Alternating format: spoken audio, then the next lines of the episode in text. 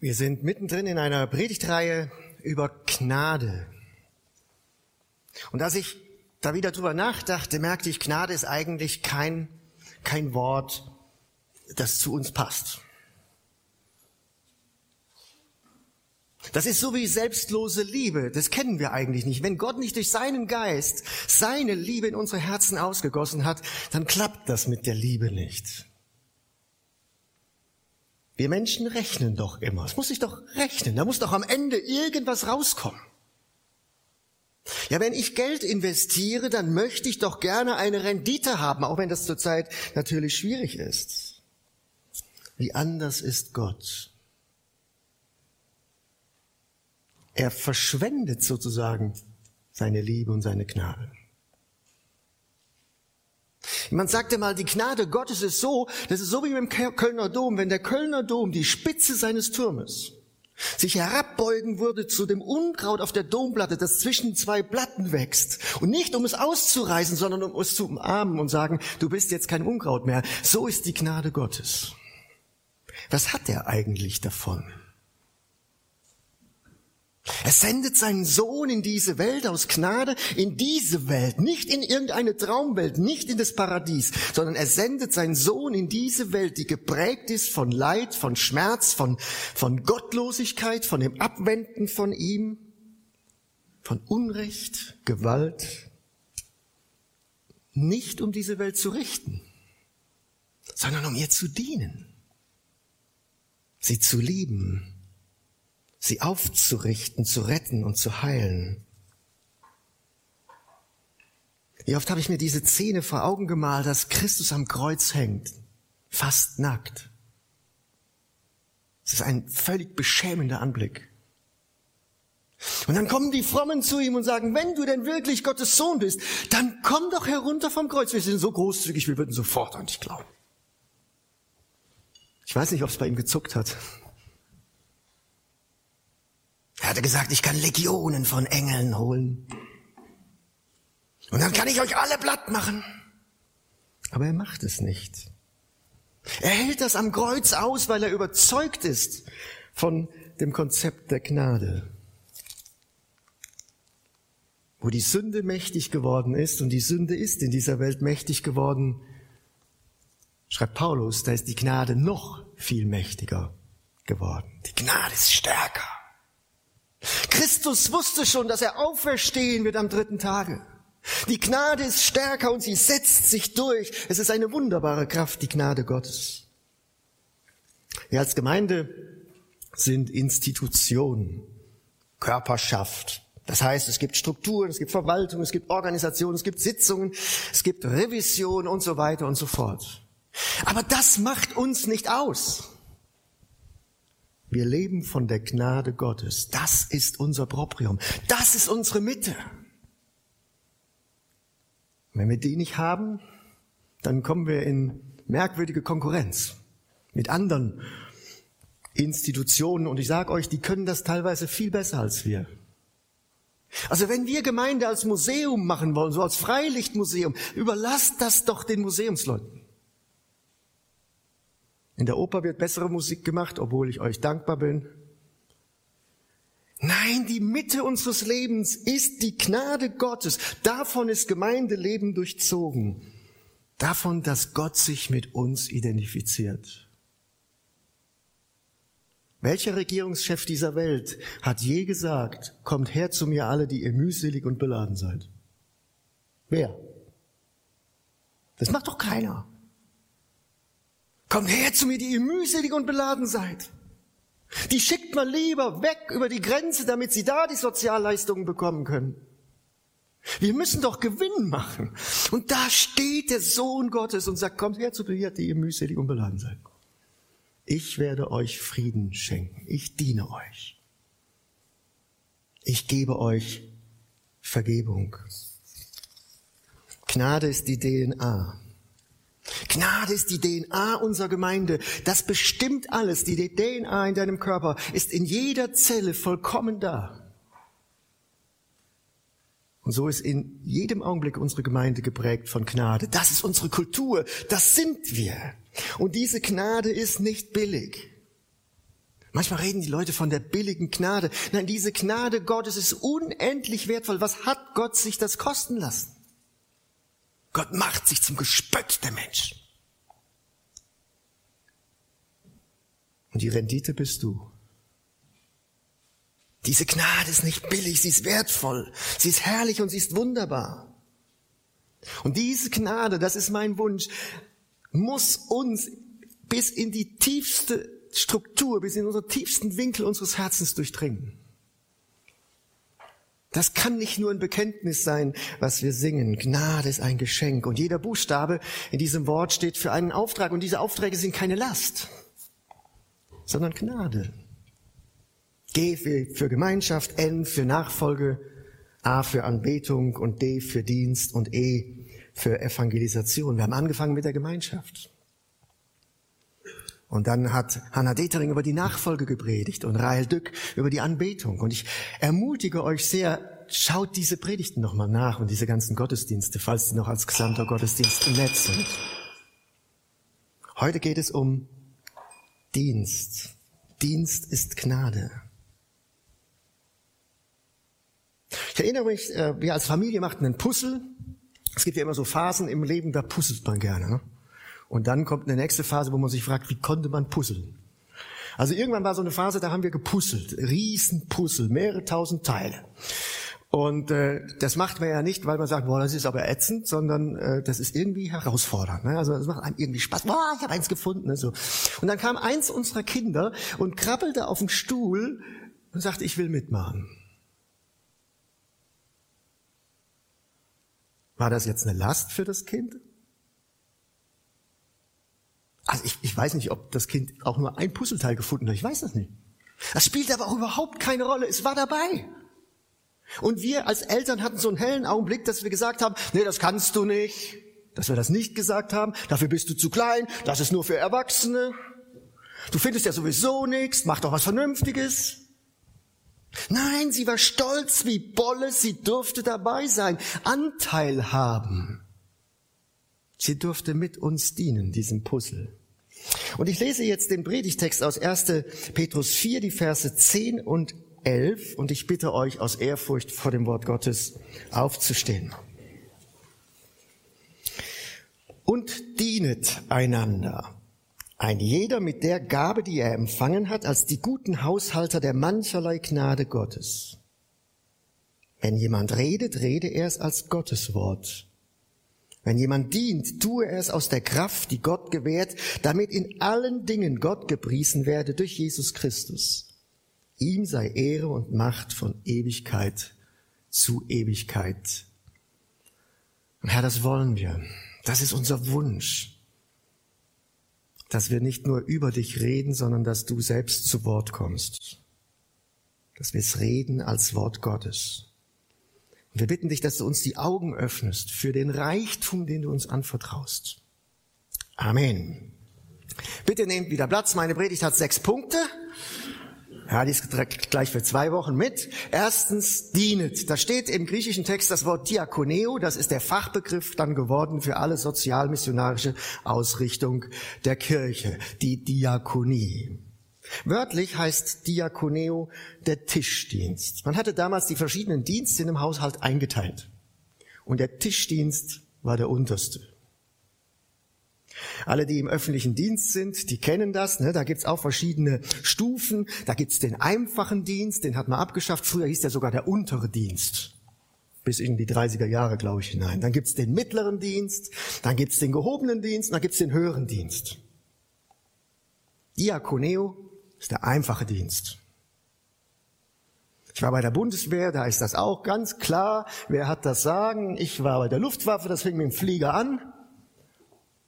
Dann, äh, wer kommt dann? Nach dem Flieger kam der Gefreite, genau. Da gab es dann drei Stufen bei uns. Heute gibt es da, glaube ich, fünf Stufen. Dann kam der Unteroffizier, dann kam der Stufz, dann kam die Feldwebellaufbahn, dann kam so ein Zwischending zwischen äh, vor den Offizieren, das waren dann die Fähnriche, und dann kam der Leutnant, dann kam der Oberleutnant, dann kam der Hauptmann, dann kam der Major, der Oberstleutnant, der Oberst und dann kamen die Generäle. Und es war klar, wo man hingehörte. Man hatte nämlich hier oben Zeichen.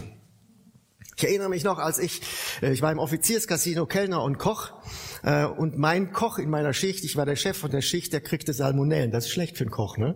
Also fiel der aus. In der ganzen Kaserne war kein Koch. Dann kam der Hauptmann zu mir und sagte, Herr Gefreiter Fehler, ab heute kochen Sie. Also es war ein Restaurantbetrieb, ja. Äh, ich sagte, Herr Hauptmann, ich kann nicht kochen. Sehen Sie das? Sag ich, jawohl ab heute koche ich und Sie werden es essen müssen. Ja, das war klar. Ich hatte nichts zu melden, ja. Es war eine klare Ansage, ich wollte Ihnen wenigstens vorher drohen. Äh, ich habe dann kochen gelernt da, ich bin für mein Leben dankbar. Also Diakonie ist der Tischdienst, ist der unterste Dienst im Haushalt. Und Paulus, der Apostel Jesu Christi, der sich so rühmen kann, dass er Jesus Christus begegnet ist, leibhaftig begegnet ist, dem Auferstandenen, der hat keine Minderwertigkeitskomplexe. Er beschreibt sich selber als Tischdiener Jesu Christi. Das ist ein Ehrentitel. Diener sein, das ist Gnade, wenn klar ist, wem du dienst. Das ist das Entscheidende. Dienen ist Gnade. Wenn Jesus dein Herr ist, dann ist das Gnade. Du dienst keinen Menschen letztlich. Du dienst nicht der Gemeinde. Du dienst Jesus Christus. Wir tun das dann für Menschen. Aber unser Herr ist Jesus Christus. Und damit wird deutlich, dienen ist nicht das Abarbeiten von Listen. Ich finde das hier beim Putzdienst immer so schön. Alle, die dabei sind, der, der größte Augenblick beim Putzdienst ist ja, wenn man mit seinem Stift dahin geht und die Häkchen macht. Ne? Also, also mir tut das immer ganz gut. Ne? Äh, tak, tak, tak, Abarbeiten von Listen. Nein, dienen ist nicht Abarbeiten von Listen. Beim Dienen geht es auch nicht in erster Linie um das Ergebnis. Es war völlig egal, ob mein Kind ein Puzzleteil gefunden hat oder nicht. Es geht nicht um Exzellenz, sondern es geht um Gnade. Es geht darum, dabei zu sein, teilzuhaben, nah bei Jesus zu sein. Jesus hat gesagt, ich bin in diese Welt gekommen, nicht um mir dienen zu lassen, sondern um euch zu dienen. Das heißt, wenn wir dienen, sind wir ganz nah bei Jesus. Wir werden nicht Jesus. Jesus hat dann gesagt, und mein Leben als Lösegeld zu geben für viele. Das müssen wir gar nicht. Aber wenn wir in dieser Haltung dienen, dann werden wir, früher hätte man gesagt, in das Bild von Christus hineingestaltet. Das nennt man Heiligung. Dienst verändert unser Herz. Dienst verändert unseren Blick auf die anderen. Unser Charakter wird verändert. Ein zweiter Gedanke, dient einander. Ich glaube, der bekannteste Satz in der Schöpfungsgeschichte ist, es ist nicht gut, dass der Mensch allein ist. Merken wir im Augenblick in unserer Zeit auch, ne? diese Sozialbeschränkungen sind einfach blöd. Es ist nicht gut, dass der Mensch allein ist. Der Mensch ist immer auch Mitmensch. Per Definition von Gott in der Schöpfung so angelegt. Ich weiß nicht, wie oft das im Neuen Testament vorkommt. Einander, füreinander, gegenseitig, unendlich oft. Ich habe es nicht gezählt. Das ist Leib Christi sein. Dient einander. Und dabei löst sich unsere Individualität ja nicht auf. Das ist immer die große Angst der Leute. Nein, sie wird ja geradezu herausgestellt, weil ich anders sein darf und anders sein muss, weil ich sonst dem anderen ja gar nicht dienen kann. Es geht nicht um mich, es dient einander. Es geht nicht darum, dass ich groß rauskomme, dass ich geehrt werde, sondern dass du geehrt wirst von mir und durch mich.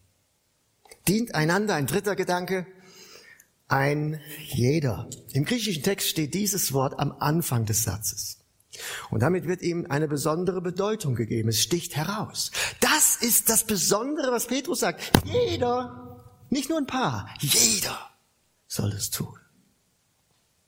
Das Neue Testament kennt nicht diese Stufen, die sich in der Kirche mit der Zeit gebildet haben. Das sind einmal die Geistlichen, das sind die Berufenen. Und dann sind da die Laien. Das ist kein neutestamentliches Denken von Gemeinde. Es gibt im Neuen Testament auch keine Ordination, die uns heraushebt aus der Gemeinde und über die Gemeinde stellt. Das gibt es nicht. Das sind menschliche Versuche, Dinge zu regeln. Du brauchst keine menschliche Weihe, um jemanden die Beichte abzunehmen. Du brauchst keine menschliche Weihe, um jemanden zu beerdigen. Du brauchst auch keine menschliche Weihe, um das Abendmahl auszuteilen. Ein jeder ist in den geistlichen Dienst hineingerufen. Jeder, alle, du. Das allgemeine Priestertum schließt keine Profis aus, aber die Profis stehen nicht darüber. Der Unterschied zwischen Profis, hoffentlich ist der Unterschied der, dass sie mehr Ausbildung haben und mehr Zeit. Hoffentlich ist das der Unterschied. Und Petrus sagt hier, die Mitarbeiterquote einer Gemeinde liegt bei 100 Prozent. 100 Prozent. In unserer Gemeinde, wir haben das herausgefunden, bei der Mitgliederumfrage liegt sie bei 66 Prozent. Jetzt zuckt nicht zusammen, das ist eine gute Zahl. Ja, Freikirchler sind ja notorische Idealisten, hat mir mal jemand gesagt. Natürlich haben wir immer das Ziel. 66 Prozent ist eine gute Zahl. Ich werde nachher noch eine andere Zahl dagegen halten, weil ich glaube, es gibt da einen Zusammenhang. Ich beobachte, in unserem Land entstehen ja viele neue Kirchen. Vielleicht kriegt ihr das gar nicht so mit. Äh, viele Gemeinden gründen sich neu und das ist gut. Viele Menschen in unserem Land finden zum Glauben so viele wie seit dem Zweiten Weltkrieg nicht mehr. Aber sie landen nicht in, in verfassten Kirchen, auch nicht in den Freikirchen. Es sind vor allen Dingen Jugendkirchen, die entstehen. Und in diesen Jugendkirchen kann man dann genau das sehen, was man bei den anderen Kirchen auch sehen konnte. Irgendwann professionalisieren sie. Und alle, die auf der Bühne stehen, also vor allen Dingen im Lobpreis und in der Predigt und in der geistlichen Leitung der Gemeinde, das sind alles Profis. Weil man die Qualität so hochhalten will. Und die anderen können dann Ordnerdienste tun und Brötchen schmieren und weiß ich was noch. Das ist nicht gut. Das ist nicht gut. Hier entstehen Kirchen, wo konsumiert wird. Und unsere jetzige Zeit wird das noch verstärken. Ja? On demand. Ich muss eben nicht mehr um 11 Uhr aufgestanden sein. Ich kann auch erst um 3 Uhr aufstehen mittags und kann den Gottesdienst um 4 Uhr gucken. On demand. Und wenn er mir gefällt, zahle ich dafür und wenn nicht, ich nicht. Das ist nicht gesund. Diese Gemeinden werden sich nicht gesund weiterentwickeln. Wer nicht dient, schließt sich selber aus. Viertens, dient einander ein jeder mit der Gabe, die er empfangen hat. Du musst nichts geben, was du nicht hast. Also entspann dich mal. Ganz, ganz ruhig werden. Ne? Du musst nichts geben, was du nicht hast. Das Wort, das hier steht für Gaben, heißt Charisma. Wir verwenden das Wort Charisma heute völlig anders, als es die Bibel benutzt. Wir reden zum Beispiel von Barack Obama, einer charismatischen Gestalt. Das heißt, der betrat die Bühne und hatte die Präsenz. Bei dem kam was rüber. In der Bibel ist Charisma immer Geschenk Gottes. Und auf meinem Kalender, auf meinem Schreibtisch steht ein Kalender und da ist ein, ein Wort für Februar, da heißt es, alles was zählt, ist unbezahlbar. Habe ich jetzt immer vor Augen. Alles das, was zählt, ist letztlich unbezahlbar. Es ist letztlich Gabe Gottes. Alles das, was zählt in deinem Leben, ist Gabe Gottes. Dazu gehören die irdischen Güter, Römer 11. Da wird Charisma auf die irdischen Güter bezogen.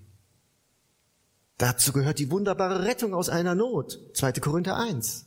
Paulus sagt, es war Gottes Gnade, dass ich dem Tod entrungen, entflohen bin.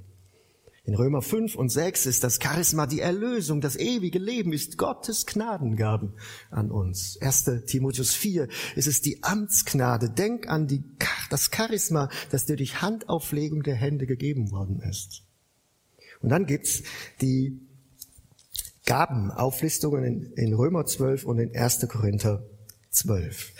Ich will jetzt was Grundsätzliches sagen dazu. Ähm, es gibt eine universale, eine allgemeine Berufung und Begabung und es gibt eine spezielle Berufung und Begabung. Das sage ich so, weil ähm, ich habe ein bisschen mal drüber nachgedacht, äh, ob wir nicht mal hier in der Gemeinde mal einen Gabentest anbieten. Aber ich zucke immer so ein bisschen da zurück, weil ich das äh, in der Vergangenheit gemacht habe. Zum Beispiel in Tempelhof habe ich fast die ganze Gemeinde durch einen Gabentest geschleppt. Und ich habe das noch vor Augen. Ich ging durchs Foyer und hatte einen schweren Tisch. Und da stand ein junger Mann und ich sagte ihm, kannst du mal mit anpacken? Und dann sagte der mir, aber bei meinem Gabentest ist rausgekommen, ich habe nicht die Gabe des Dienstes. Und das meine der ernst. Dann habe ich gesagt, gleich hast du aber eine Backpfeife von mir, das ist auch eine Gabe Gottes.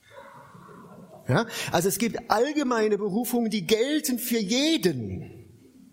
Wir sollen alle von unserem Glauben reden, natürlich. Wenn dich jemand nach Rechenschaft fragt von der Hoffnung, die in dir ist, dann gib ihm eine Erklärung über deine Hoffnung. Das gilt allen. Und dann gibt es aber statistisch gesehen acht bis neun Prozent in jeder Gemeinde Menschen, die das in besonderer Weise können. Die, die, die, deren Herz schlägt dafür. Die können gar nicht anders. Die, die reden dann leider manchmal auch, wenn sie nicht gefragt werden nach ihrer Hoffnung, die ihnen ist. Wir sind alle aufgefordert anzupacken, aber dann gibt's Menschen, die sind einfach Diakone. Die leben darin auf, indem sie dienen. Wir sollen alle die Bibel lesen. Aber es gibt einige, die werden Lehrer werden, weil sie die gesamtbiblische Schau erkennen und verstehen. Wir sind alle herausgefordert zu spenden. Alle. Aber es gibt tatsächlich Menschen, die gibt's auch hier in der Gemeinde, die spenden richtig fröhlich. Kannst du dir das denken? Also die, die, die sitzen da und überlegen dann, können wir nicht noch 1000 Euro mehr geben? Und sie sagen ja und sie tun es gerne. Das gibt's. Das ist eine besondere Begabung von Gott. Wir sind alle herausgefordert zu beten. Und dann gibt es Beter. Charlotte Schwen, die, Älteren von euch werden sie noch kennen, ist bestimmt seit 15 Jahren mit der Berufung in Russland zu beten. Sie betet jeden Tag 10 Stunden für Russland. Ich könnte das nicht. Also ich würde nach 10 Minuten erstmal auf die Uhr gucken. Ne? Oder auch für die Jüngeren, Susanne Koch betet jeden Tag vier Stunden im, im vorderen Orient gegen die Finsternis des Islamismus an. Vier Stunden auf den Knien. Und es erfüllt sie. Ja? Also wir haben allgemeine Begabungen und dann gibt's die besondere Herausforderung. In der Mitgliederbefragung unserer Gemeinde kam raus, dass 37 Prozent der Mitglieder unserer Gemeinde ihre Gaben nicht kennen. Korrespondiert das vielleicht mit den 66 Prozent? Vielleicht. Es geht nicht ganz auf. Das wäre schön gewesen. Ich ermutige dich, frage Gott, was hast du mir gegeben? Und ich ermutige dich, frag auch die Menschen, die dich kennen, was hat Gott mir gegeben? Und das muss nicht immer irgendwas Verrücktes sein, das kann ganz bodenständig und normal sein. Wenn wir unseren Gaben entsprechend dienen, dann brennen wir nicht aus. Daran kannst du es erkennen. Dann haben wir Freude dabei. Dann wird Gott es segnen in der Regel.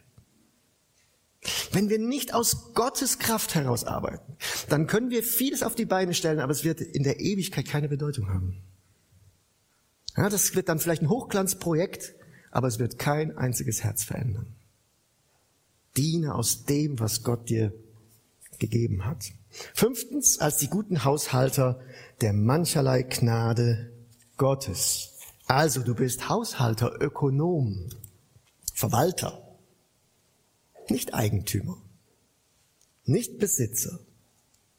Und als Ökonom bist du dem, der dir das anvertraut hat, gegenüber verantwortlich.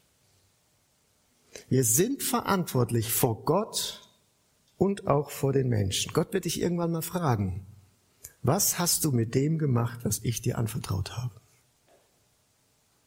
Was hast du daraus gemacht? Wie bist du mit deiner Zeit umgegangen? Ich habe dir 87 Jahre deines Lebens gegeben. Was hast du daraus gemacht? Was hast du mit deinem Geld gemacht? Mit deinem Geld? Mit dem, was ich dir anvertraut habe? Oder was hat es mit dir gemacht? Was hast du mit deinem Mund gemacht? Hast du Wahrheit geredet oder Schlechtes geredet? Wir werden uns vor Gott verantworten und auch vor Menschen. Wir müssen in der Gemeinde, und wir tun das in der Gemeinde, auch immer wieder fragen, machen wir eigentlich das Richtige? Und wenn man das dann weiß, muss man fragen, machen wir das Richtige auch richtig? Ist das gut, was wir machen? Gehen wir gut mit den Ressourcen um, die Gott uns auch durch euch gegeben hat? Und wir müssen die Frage beantworten, aus welcher Haltung tun wir das, was wir tun? Vor Gott und vor den Menschen. Bonhoeffer hat einmal gesagt, wer sich vor den Menschen nicht verantworten kann, die Sünder sind, wie man selber auch, der wird sich vor Gott erst recht nicht verantworten können. Mancherlei Gabe Gottes, Vielfalt. Ihr Lieben, ich liebe Vielfalt. Gott schenkt nicht von der Stange. Ist euch das schon mal aufgefallen, wenn es bei Aldi irgendein Angebot gibt? Zum Beispiel dieses Hemd ist von Aldi im Angebot.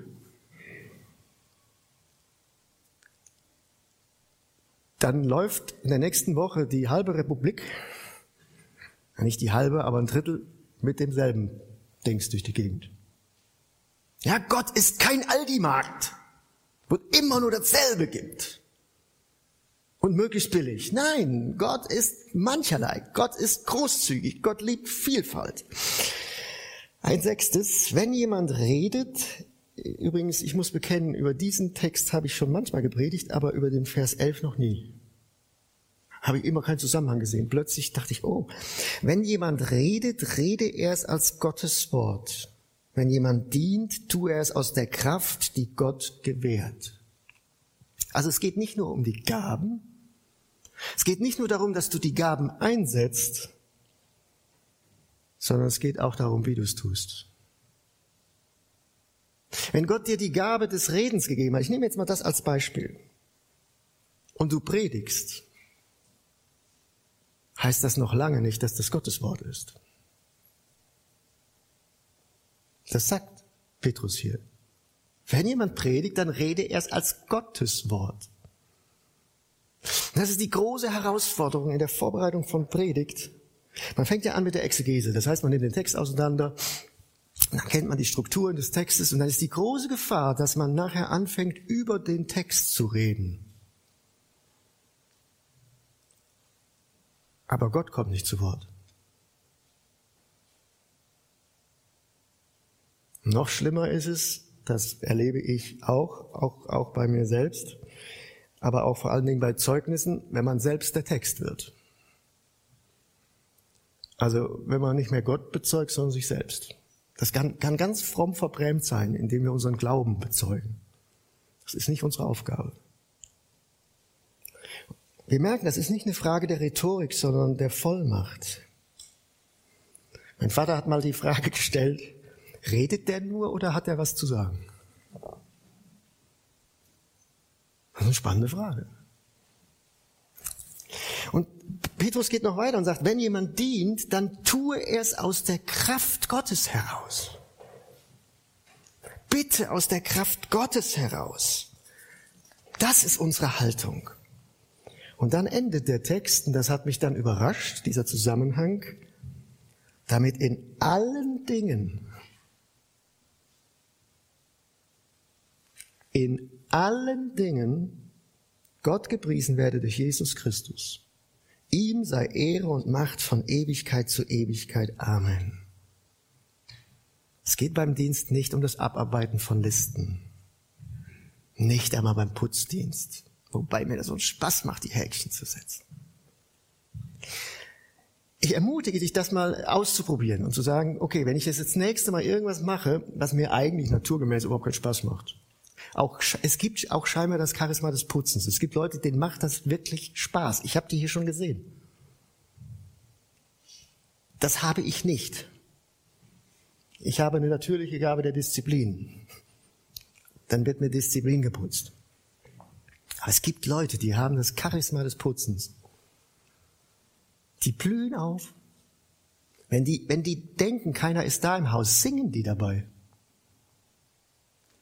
weil sie nicht etwas abarbeiten, sondern Gott ehren.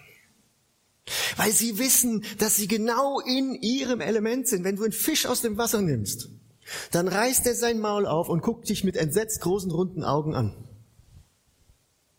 Und wenn du ihn zurücksetzt, dann schwimmt er ganz schnell weg, weil er in seinem Element ist.